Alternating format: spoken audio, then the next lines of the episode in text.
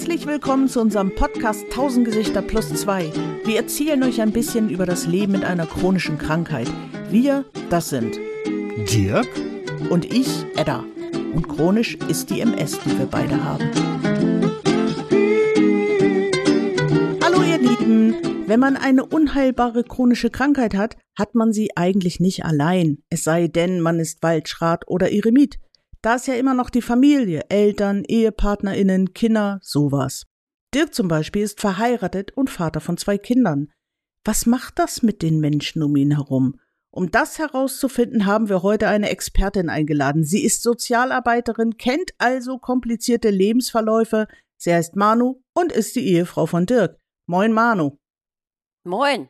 Sag mal, meinst du, dein Beruf hat geholfen, mit der Situation umzugehen? Das kann ich gar nicht so eindeutig beantworten. Natürlich ähm, gibt es ganz unterschiedliche Jugendliche. Es gibt Jugendliche, die haben Probleme. Es gibt Jugendliche, die haben keine, Gott sei Dank. Es gibt Jugendliche, die haben kranke Eltern möglicherweise oder haben Selbsterkrankungen. Das haben wir alles schon so miterlebt. Und das hat vielleicht so eine gewisse Sensibilität oder Weitsicht oder Fürsorge ähm, hervorgerufen, die, die es, der es auch bedarf. Wie lange hast du denn in dem Beruf gearbeitet, bevor Dirk dazwischen kam? Also, der Dirk war schon, bevor ich ähm, ins richtige Arbeitsleben eingestiegen bin, war der Dirk schon da, nämlich 1985. Mhm. Und ich arbeite seit 1987 äh, in dieser Stelle mit ein paar Veränderungen, ja, aber seit 36 Jahren. Das ist nicht kurz. Das ist. Ich bin übrigens auch da. Ach, hallo Dirk, ja genau. Ja, der, der Ehemann, der sitzt natürlich auch schweigend hinten auf dem Sofa und darf zuhören schon. Ja, so wie das, wie das sein muss. Ne? Mehr müssen ich wir wollte nicht doch erlauben. nur mal das Publikum aufklären, dass ich auch da bin. Oh, armer Ingenieur, wirst nicht gehört. Ja. Ne? ja. Wie hast du denn den Dirk überhaupt kennengelernt? Also, zunächst kannte ich Dirks Bruder. Äh, Wir waren dann ein paar Mal zusammen unterwegs, Mhm. aber das ergab sich dann nicht, dass wir zusammen kamen. Also mehr als Freundschaft war da nicht drin. Mhm. Und dann habe, genau, und dann wusste ich aber, beziehungsweise der Bruder hat mir dann gesagt, da gäbe es noch den Dirk, der fände mich wohl ganz in Ordnung oder ganz okay, genau. Und dann haben wir uns, ähm, hat der Dirk angerufen und wir haben uns verabredet. Und dann hat es ungefähr so eine Woche gedauert, da waren wir dann ein paar Mal weg, unterwegs und dann haben wir gedacht, wir sollen's, wir wollen es miteinander probieren. So ist das gekommen. Und wie lange hast du Dirk noch unbeschwert, aka gesund erlebt? Sieben Jahre. Das ist ja nicht wenig. Das heißt, ich muss es gleich auch noch ein bisschen einschränken, weil der Dirk ist, bevor wir geheiratet haben, war Dirk sehr krank. Sehr krank und da war gar nicht, zwei Tage vorher gar nicht klar, ob diese Hochzeit überhaupt stattfinden kann. Ob das die Vorboten gewesen sind, äh, ist natürlich müßig jetzt in der Vergangenheit zu kramen. Das werden wir nie rausfinden, aber da ging es ihm schon sehr schlecht und das stand alles auf der Kippe. Und äh, naja, wir haben es dann ja trotzdem hingekriegt. Und er ist ja auch wieder raus aus dem Loch. Also es war die Erfahrung von, war scheiße krank, ist aber jetzt auch wieder gesund. Genau. Und die äh, Diagnose MS, hat die sich für dich angeschlichen oder war das eine Überraschung wie ein Unfall? Das war eine Überraschung wie ein Unfall. Es, das war, ja, das war ein kleines Bömmchen, glaube ich. Okay, das heißt, er war wegen irgendwelcher diffusen Beschwerden im Krankenhaus und dann kam diese Diagnose. Also er war eigentlich wegen etwas anderem ins Krankenhaus als mit dem, was herausgekommen ist. Also im Nachhinein ist es wohl so gewesen, dass äh, unsere Ärztin ähm, schon eine Vermutung hatte, Mhm. Äh, die auf MS deutete, aber das nicht so klar in der Einweisung ins Krankenhaus sich zumindest für uns offenbarte. Und Dirk dann ja ähm, ins Krankenhaus, also erstmal zu, zur Überprüfung, so, so wurde das vom, vom Arzt oder von der Ärztin gesagt. Und dann er ganz viele Untersuchungen hatte und dann da bleiben musste und dann vier Wochen im Krankenhaus war. Und die Diagnose, ich meine mich zu erinnern, dass Dirk am Donnerstag ins Krankenhaus gekommen ist und am nächsten Dienstag, also sechs Tage später, oder, war die Diagnose klar und da. Mhm. Dirk, war das für dich auch eine Bombe oder hattest du vorher schon Vermutung? Nein, ich hatte überhaupt keine Vermutung. Also diese, diese, äh, diese Geschichte mit der Hochzeit zum Beispiel, das hat ja heute irgendwie noch ein ganz anderes Gewicht. Äh, da hat der Hausarzt gesagt, ich hätte wahrscheinlich ein Virus. Also ich war total kaputt, saß da so äh, vor mich hin und habe eigentlich gar nichts mehr gemacht, ne, Manu, oder wie war das? Ich konnte mich kaum bewegen, mhm. ne, weil eben haben wir ja noch überlegt mit dem Bild, also tanzen ging bei der Hochzeit kaum. Ich war wie so, ne, wie man das von MS kennt, total erschlagen und habe mich eben gewundert, dass ich kein Fieber habe, kein gar nichts. Ne? Ich kannte sowas ja überhaupt nicht. Und ähm, ich hatte null Gedanken daran, äh, auch gar nicht, dass ich überhaupt ernsthaft krank sein könnte. Mhm. Ne? Das, das ist also auch so. Es war also für euch beide eine Bombe. Jetzt ist natürlich die Frage, wie seid ihr mit dieser Bombe umgegangen? Also im ersten Augenblick. Wie war das für dich, Manu, dass dein, was wusstest du über MS, als du das zum ersten Mal gelesen oder gehört hast? Also ich wusste eigentlich recht wenig. Mhm. Also wahrscheinlich etwas klischeemäßig, aber so äh, der Gedanke war dann, ist Dirk dann die ganze Zeit im Rollstuhl? Also was, was macht das dann auch mit ihm? So das war's. Ansonsten hatte ich ganz wenig Ahnung. Ich mhm. kannte auch niemanden mit MS vorher. Mhm. Dirk, hattest du diese Bilder auch ab jetzt im Rollstuhl? Äh, nee, ich war tatsächlich irgendwie aus dem Leben raus. Ne? Es war wirklich wie Käseglocke drüber und äh, ne, es hat irgendwie eine Abschottung stattgefunden. Ich hatte weder Angst, ich habe nicht gefragt, warum oder irgendwas. Ich war einfach nur mega geschockt. Also mhm. ich weiß nicht, ob Manu das auch damals so gesehen hat. Ich für mich äh, würde diesen, kann den Zustand heute kaum noch beschreiben, wie der war. Er war sehr merkwürdig. Würdest du das so unterschreiben, Manu, mit der Käseglocke? Ja, oder kam das nach außen auch so rüber, sagen wir es mal so? Also ich versuche mich zu erinnern, als ich, äh, also ich habe, als ich im Krankenhaus war, war ich abends immer da und unsere Tochter war knapp ein Jahr. Das heißt, meine Schwiegereltern haben dann auf unser Kind aufgepasst und ich war, ich glaube, fast jeden Abend im Krankenhaus. Und den Abend, als ich gekommen bin, hatte Dirk, war er so ein bisschen zurückhaltend mit dem, was er mir erzählen wollte, natürlich wegen der Diagnose. Und dann war ich erstmal äh, geschockt und habe sehr geweint, das weiß ich noch. Dirk auch und hat dann, ich, ich meine gesagt, ich sollte mir dann überlegen, ob wir, ob, ob ich mich möglicherweise von ihm trennen möchte. So, das war aber gar nicht, gar nicht in meinem Kopf. Es war nur diese Diagnose im Kopf und wie geht das jetzt hier weiter? Kann das weitergehen? Und er ist dann ja eine Zeit lang im Krankenhaus gelegen mhm. und du warst immer fleißig mit ganz jungem Kind immer wieder in der Klinik. Hast du dich da alleine gefühlt? Also ich, ich glaube, es war so, dass ich mich, nein, ich habe mich nicht alleine gefühlt. Ich habe erstmal klar der Gedanke, wie geht es jetzt hier für uns weiter als Paar auch und ähm, wir wollten damals auch, hatten vor, ein zweites Kind zu bekommen. So, wie geht das weiter? So, äh, aber meine Familie oder unsere Familien haben doch sehr versucht, uns aufzufangen. Mhm. So auch ähm, da zu sein. Wir mussten es ja, wir haben es ja dann in den Familien auch erzählt. Und das war, ähm, wir haben das ein bisschen aufgeteilt. Also Dirk hat es eher seiner Familie erzählt und ich meinen Eltern damals, das weiß ich noch genau, die Situation, das da war natürlich eine große Betroffenheit, aber es war immer, also ich glaube sagen zu können, es war immer die Familie im, im Rücken, also positiv im Rücken. Als Dirk dann nach Hause gekommen ist, wie musstest du gleich in der Wohnung, musstet ihr was umstellen, umdekorieren, damit er da klarkommt? Oder war eigentlich alles wie immer, aber eben mit der blöden Diagnose?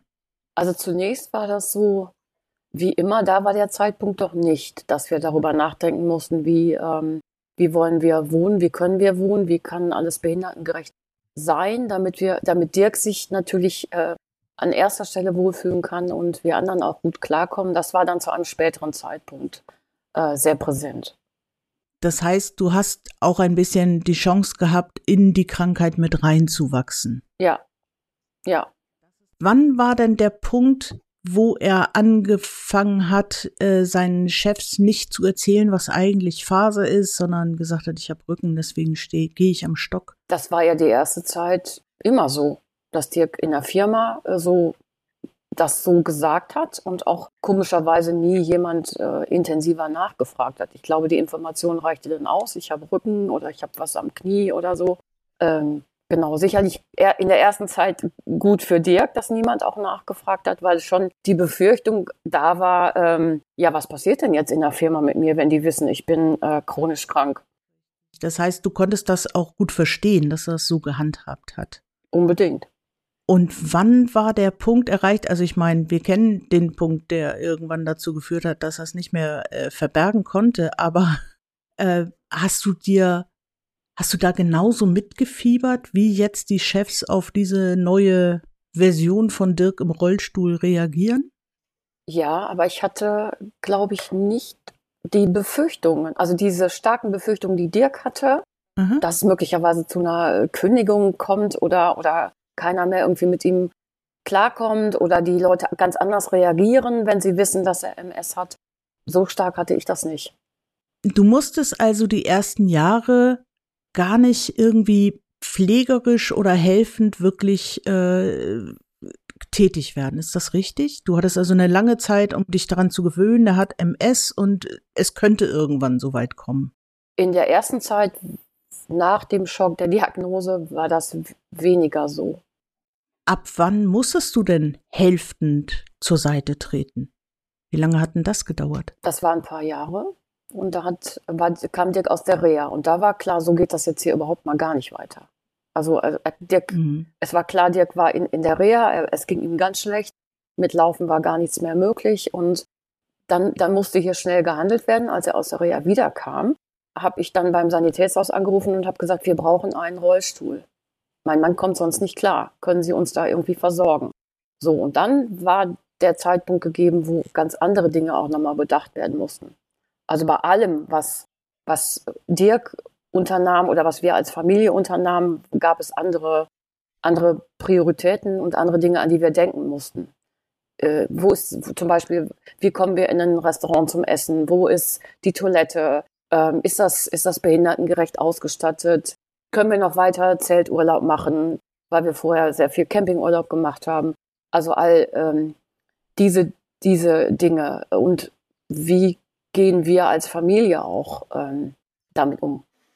Habt ihr denn, weil du eben gesagt hast, du hast sofort beim Sanitätshaus angerufen, wir brauchen einen Rollstuhl. Habt ihr den zuerst geliehen, bezahlt oder also? Ja. Okay. Wie lange hat denn das gedauert, bis die Krankenkasse irgendwie die Mühlen hat malen lassen und euch einen Rollstuhl hat zukommen lassen? Ich glaube, die Frage müsste Dirk gut beantworten können. Dirk? Das weiß ich gar nicht mehr so genau. Ja, ich lebe noch. Du bist. Ich, ähm, ja, das ging recht schnell. Ich hatte ja das Glück, dass ich tatsächlich in der Reha war und ähm, äh, der Rollstuhl, ich habe sofort einen richtig angepassten Rollstuhl, einen Aktivrollstuhl gekriegt, also wirklich sofort ein Topmodell weil ich in einer sehr guten Reha war damals. Mhm. Man muss sagen, die Zeiten waren auch noch völlig anders. Man wurde komplett versorgt. Es gab äh, Fachpersonal, das, äh, ich, ich habe Rollstuhlfahren gelernt in der Reha. Ich wurde darauf vorbereitet. Alles so Sachen, die heutzutage überhaupt nicht mehr ja, aber unbedingt, also normal aber sind. Aber wie ne? schnell ging's denn, als du von der Reha zu Hause aus reden wir über Wochen oder über Monate? Nee, Wochen, ne, Manu? Ich glaube Wochen, da war der Rollstuhl so. schon da. Mhm. Das musste also nur noch, äh, nur als ich nach Hause kam, war das denn da, wo die ganze Bude umgerissen wurde? Wo nee, das war ein anderes Stuhl Mal. Noch, nee, nee, nee, das nee. war ein anderes Mal, ne? Mhm. Nee, stimmt, du hast recht, da war es ja noch, da, da hatten wir noch keine Umbauten. Ne? Aber ähm, ich habe dann sofort einen Rollstuhl bekommen, bin losgefahren, hab gemerkt, wie jeder, der das hat, dass man damit natürlich gar nicht fahren kann. Richtig. Aber ich, was ich mhm. aus euch beiden raushöre, ihr seid auf jeden Fall Generation Macher. Ihr seid nicht die drauf zuwarter und mal gucken, äh, was als nächstes kommt. Irgendwann war es ja auch nötig, quasi die Wohnung ein bisschen umzugestalten. Habt ihr das auch selber in Angriff genommen oder habt ihr äh, erst lange mit Krankenkassen und Pflegekassen verhandelt, bis das irgendwie machbar war? Also im Vorhinein mussten natürlich Anträge gestellt werden, als klar war, so geht das hier in der Wohnung nicht weiter. Mhm. Da weiß ich jetzt gar nicht mehr, wie lange das gedauert hat, bis das alles durch war. Und dann ging es zur Sache. Dann haben wir äh, Handwerker äh, beauftragt, oder Dirk hat dann Handwerker beauftragt und dann ähm, wurde die Wohnung hier in Wochen, um, Monaten umgebaut. Während ihr da gewohnt habt? Ich habe da gewohnt. also unsere Kinder und ich haben hier da gewohnt. Und der Dirk war. Ja, ich natürlich nicht. Der Dirk war in der Reha. Und äh, ja, natürlich. genau. Aber äh, wir, wir hatten ein, ein gutes, ein gutes äh, Handwerker-Team, die auch ein bisschen geguckt haben, okay, es, es, bleibt, es blieb mir dann ein Sessel zum Sitzen, es blieb mir ein, ein Tisch äh, zum Essen mit einem Stuhl und der Fernseher lief auch noch. Darum hatte ich gebeten. Und, und, auch die Fliesenverlegung, weil es wurden ja alles Bodenfliesen gelegt, äh, war dann so, dass mir der, der Handwerker, den wir auch persönlich kennen, äh, äh überall so Zeichen drauf gemacht hat, wo ich drauf treten darf und welche Fliesen ich nicht betreten darf. Äh, insofern, ähm, ja, kam ich mir so ein bisschen vor in wie der Zauberer von Ost. Da ist doch auch dieser, dieser gelbe Weg, wo ich dann lang, oder wir langlaufen konnten. Also ich mein. Jetzt, lach, jetzt lachen, wir. wir darüber. Jetzt lachen wir darüber, aber wie war das in der Situation? Hast du, hast du ihn mal kurz gehasst? Hast du das Schicksal gehasst? Hast du, ja.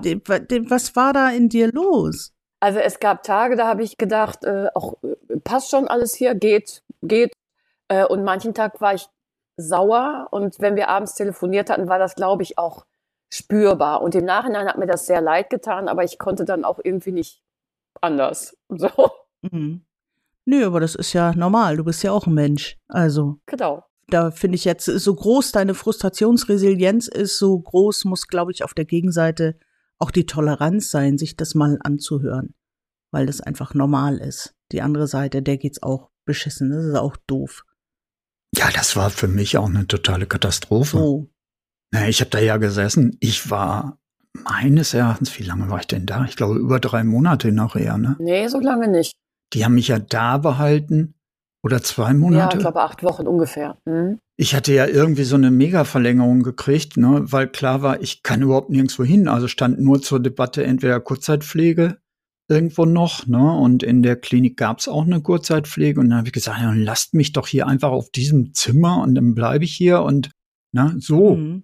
Äh, und sobald alles irgendwie machbar ist, da schickt er mich nach Hause. Und äh, das hat auch damals tatsächlich so geklappt. Mhm. Ne? Aber ich habe auch gedacht, oh Gottes Willen, was ist das da? Ne? Und ich habe ja auch die vier, ich habe meine Wohnung gar nicht mehr wiedererkannt. Da war ja Wände weggerissen, Bad. Das passte ja alles nicht rein. Eure ja Wohnung. du meinst eure Wohnung. Ja, unsere, unsere, unsere, unsere. Ja, sorry. Mhm. Und zwischendurch noch die Kinder. Ähm, wie hast du den Kindern das beigebracht oder hat Dirk ihnen das erzählt? Und wann vor allen Dingen? Also Dirk hat das gemacht. Mhm. Ich würde jetzt, ich weiß gar nicht mehr so genau, wie alt die Kinder da waren. Vielleicht sechs und neun. Dirk, erinnerst du dich, wie das war? Oder waren die älter? Ja, äh, Mona, Mona war noch etwas jünger, als wir es gemacht haben. Bei Lea, wie alt war Lea? Tja, soweit ich mich erinnern kann, war es so, beide, für beide war nur wichtig, stirbst du. Mhm. Ist ja auch die wichtigste Frage.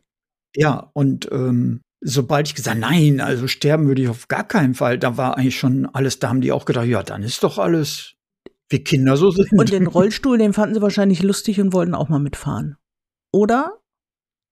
Ja, da hatte ich ja noch keinen Elektrorollstuhl. Ne? Ich war ja lange mit Aktivrollstuhl und äh, so einem Emotion-Antrieb unterwegs. Das ist ja auch ne? lustig. Was war ja, das war ja so.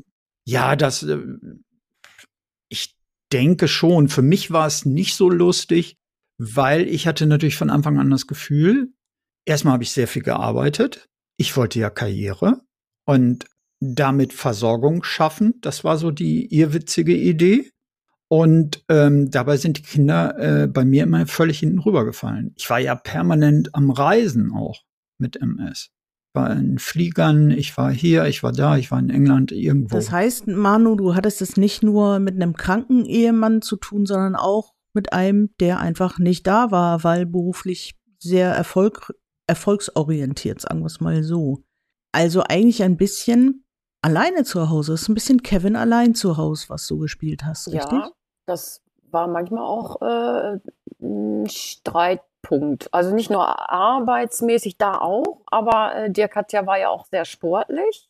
Ähm, und da sind wir auch schon manchmal aneinander geraten. Aber das egal ob mit oder ohne MS. Also auf der einen Seite habe ich mich gefreut, dass er noch so, so aktiv sein konnte, wenn, wenn es ihm gut ging. Und auf der anderen Seite habe ich gedacht, okay, ihr könnt auch mal einen Abend verzichten auf Tischtennis oder am Wochenende. Äh, und bleib mal da. Aber ich bin dann auch so, ich erwarte dann, dass er das im Grunde genommen von meiner Stirn oder aus meinen Augen abliest, solche Dinge. Heute würde ich sagen, damals war das so. Äh, meine Freundin hat dann auch, oder unsere Freundin hat auch gesagt, wie sagst du ihm das denn? Ich sage, ich sagte, nö, ich erwarte, dass er das mitkriegt und weiß aus meinen Blicken, aus meinem, weiß ich nicht, wie ich mich benehme oder so. Aber ähm, ja, und für Dirk war das dann in Ordnung, wenn ich nichts gesagt habe. Das ist natürlich so ein, also eher, eher mein Problem ein bisschen gewesen. Hm. Und hast du eigentlich die ganze Zeit noch voll gearbeitet? Nee. Ich habe eine halbe Stelle dann gehabt. Genau. Also ich habe hab dann auf halb reduziert. Hast du aber wegen der Kinder letztendlich so ja, gemacht oder wegen der ja. Gesamtsituation? Hm, also eigentlich wegen der Kinder, genau, als Lea geboren mhm. wurde. Genau, dann da, danach habe ich gesagt, ich will dann nur noch eine halbe Stelle, beziehungsweise ein paar Stunden mehr, aber ähm, genau, also das hatte jetzt erstmal mit Dirks Erkrankung weniger zu tun. Hast du denn noch Hobbys nebenbei? Ähm, Hast du noch Zeit für sowas? Also wenn es mich überkommt, dann, dann ähm, mache ich so, so ein bisschen Handarbeiten oder versuche mhm. ähm, mich ein bisschen sportlich zu engagieren, aber ja, nicht, nicht durchgängig. Also so wie es kommt und so wie ich Lust habe. Und manchmal lese ich auch, und wenn ich dann lese, dann lese ich ein Buch so in einer Woche. Das kann aber dann sein, dass ich ein halbes Jahr nichts mehr lese. Also höchstens auch irgendwelche Zeitungen oder so. Also Du erscheinst mir also sehr stressresilient, jetzt mal ganz ehrlich. Hast du gelitten in der Zeit? Ab von dem, was man an normalem Wahnsinn im Leben einfach hat, allein schon, wenn man Kinder hat oder wenn man verheiratet ist, egal ob krank oder nicht? Gelitten ist so ein ganz ähm, starkes, ja, ein ganz hartes, hartes Wort. Wort, starkes Wort. Vielleicht zwischendurch auch, ja. Dass ich gedacht, ach, wieso denn jetzt irgendwie so? Aber ich glaube, dass ähm, wenn es dann so war, dass reagiert werden muss auf irgendwas, dann, dann kann ich sowas auch ganz gut, glaube ich, beiseite schieben und sagen, so, jetzt ist hier erstens, zweitens, drittens angesagt und dann sehen wir weiter. Und das waren ja alles, wenn ich das richtig verstehe, Gefühle nach außen hin. Also die Situation ist doof, aber es gab keine großen internen Konflikte, mit wo du ihn als Patienten nicht verstanden hast und er dich als Gesunde nicht verstanden hat. Doch, die gab es auch. Ah. Die gab's viel auch. oder normal? Ähm, ich glaube, es kam immer so ein bisschen auf die Situation an. Ich kann mich erinnern, dass Dirk das eine Jahr dreimal äh, in, in, in Area war. Mhm. Also ich glaube einmal drei Wochen, einmal sechs Wochen, vielleicht nochmal drei Wochen. Und da fühlte ich mich dann schon manchmal äh, bescheiden und war dann auch stinkig, glaube ich. Und habe ihm das auch so gespiegelt. Ja, ja, am Telefon. Also war ja irgendwie äh, Skypen oder so, war ja zu der Zeit noch nicht. Oder äh, Handtelefon nee, oder so. Ne? Mhm. genau. Ähm, das hätte es vielleicht auch ein bisschen einfacher gemacht. Also ähm, im Grunde genommen kann, muss das dann, dann wirklich auch sein, dass das Stinky mal raus muss und dass es dann aber wieder eine, eine ganz gute Basis hat, weil das ist total anstrengend, wenn du immer so mieseprimig drauf bist, finde ich. Irgendwann kam ja auch quasi pflegerische Hilfe dazu. Also da hat es nicht mehr gereicht, den Schrank von rechts nach links zu stellen, damit der Mann da durchkommt, sondern da muss man auch mal Hand anlegen und einfach helfen körperlich. War das kompliziert für dich? War das äh, ein Widerspruch zu dem, was sind wir jetzt, Paar- oder Pflegeinstitution?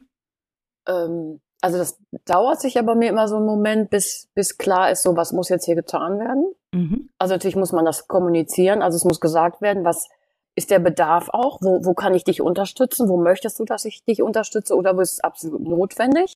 Äh, oder in, in, in Situationen, die wir auch hatten, zu gucken, okay, das ist hier eine scheiß Situation, aber wie, wie komme ich da jetzt durch? Wie komme ich da alleine durch oder welche Hilfe brauche ich?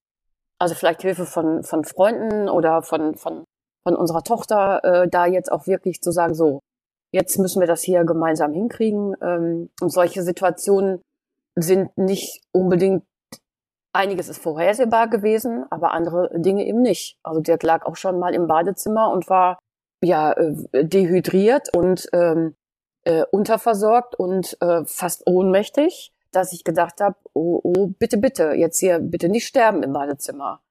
Ist er ja nicht, ist er ja nicht. Äh, aber da war auch so klar, jetzt so jetzt hier Arschbacken zusammen, kneifen und gucken, was geht. Was kriegst du hier alleine hin? Papas Rat befolgen, hol dir eine Decke, zieh den, leg den Mann irgendwie auf diese Decke, roll ihn drauf äh, und dann äh, erstmal äh, die Decke ins Schlafzimmer ziehen. Und dann haben wir irgendwie den Dirk auch ins Bett gekriegt. Das sind natürlich Ausnahmesituationen gewesen, ähm, aber sowas hat es auch gegeben, neben den ganz, ähm, ich sag mal, Alltagsdingen, die dann eben erforderlich waren. Mhm. Wenn es nicht gut geht, äh, zu, mhm. zu helfen beim Anziehen, zu helfen, auf die Toilette zu gehen, äh, irgendwas klein zu schneiden äh, oder zu sehen, dass eine kleine Tasse nicht geht, sondern nur die großen Pötte, damit Dirk sie besser, besser fassen kann. So. Ja, und, und manches, wie heißt es immer so schön, äh, Mann oder Frau wächst an den Herausforderungen. Ja, kann ich sagen. Ist so. Es ist aber auch tatsächlich so. Also ich kann da nur von äh, meiner Frau reden. Da ist das ähnlich. Also wenn man, glaube ich, mit jemandem zusammen ist, der eine Krankheit hat, dann passieren diese Dinge einfach. Also da kommen die Menschen mit klar. Manu, hättest du Tipps für andere Angehörige von Betroffenen? Also wie man, gibt es Tipps, wie man da leichter reinkommt in die Situation oder was einem helfen kann? Mm. Also was uns geholfen hat, ist, glaube ich, auf jeden Fall sich auszutauschen, also immer im Gespräch zu bleiben. Äh, wir haben ganz viel Bücher auch zum Thema, ähm, also zum Thema MS. Genau, das erste Buch hat uns damals meine, eine meiner Schwestern, ich habe drei Geschwister, äh, geschenkt, um einfach mal zu mhm. verstehen, was äh, was macht diese Krankheit aus, was muss ich äh, was muss ich wissen als Betroffener, was muss ich wissen vielleicht als Angehöriger auch. Eine Portion Mut gehört auf jeden Fall auch dazu und Humor und aber auch sich mal sagen zu, zu gegenseitig sagen zu können, du, ich bin jetzt an meinen Grenzen. Äh, wir müssen gucken, dass wir das zusammen hinkriegen. Ähm, es gibt nicht, es gibt, glaube ich, nicht das Geheimrezept. Also wenn du das machst, das machst, das machst, das machst, dann bleibt deine Beziehung auf jeden Fall bestehen. Ähm, so, so ist das nicht. So ist das nicht. Und ich, ähm, und es mhm. ist auch nicht so, dass das für mich steht, am Ende wird alles gut. Äh, mhm. Also in der Mitte kann das auch mal nicht so gut sein und und alle Hilfe holen, die die die die es gibt und die die auch gut angenommen werden kann. Zum Beispiel? Also natürlich kann sich, kann sich eine Angehörige, ein Angehöriger auch ähm, psychologische ähm, Hilfe holen oder sich Gesprächspartnerinnen und Partner in der Familie. Also du brauchst jemanden, der, mit dem du dich austauschen kannst. Mhm. Ich glaube, du brauchst eine Portion guter Freunde und Freundinnen. Das klärt sich manchmal dann auch, wer dir sehr nah ist und wer wer bei dir steht und wer natürlich irritiert ist auch von der Krankheit und von dem, was muss was muss ich auch als Freund oder Freundin mit beachten und was kann ich mittragen.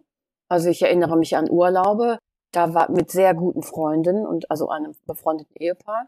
Für die war das alles, wenn irgendwas war, war das klar, sie stehen, sie stehen da. Die fragen nicht nach, sondern die holen äh, Dirk dann auch von der Toilette und kümmern sich um unsere Kinder und ich kann mich um, um Dirk kümmern.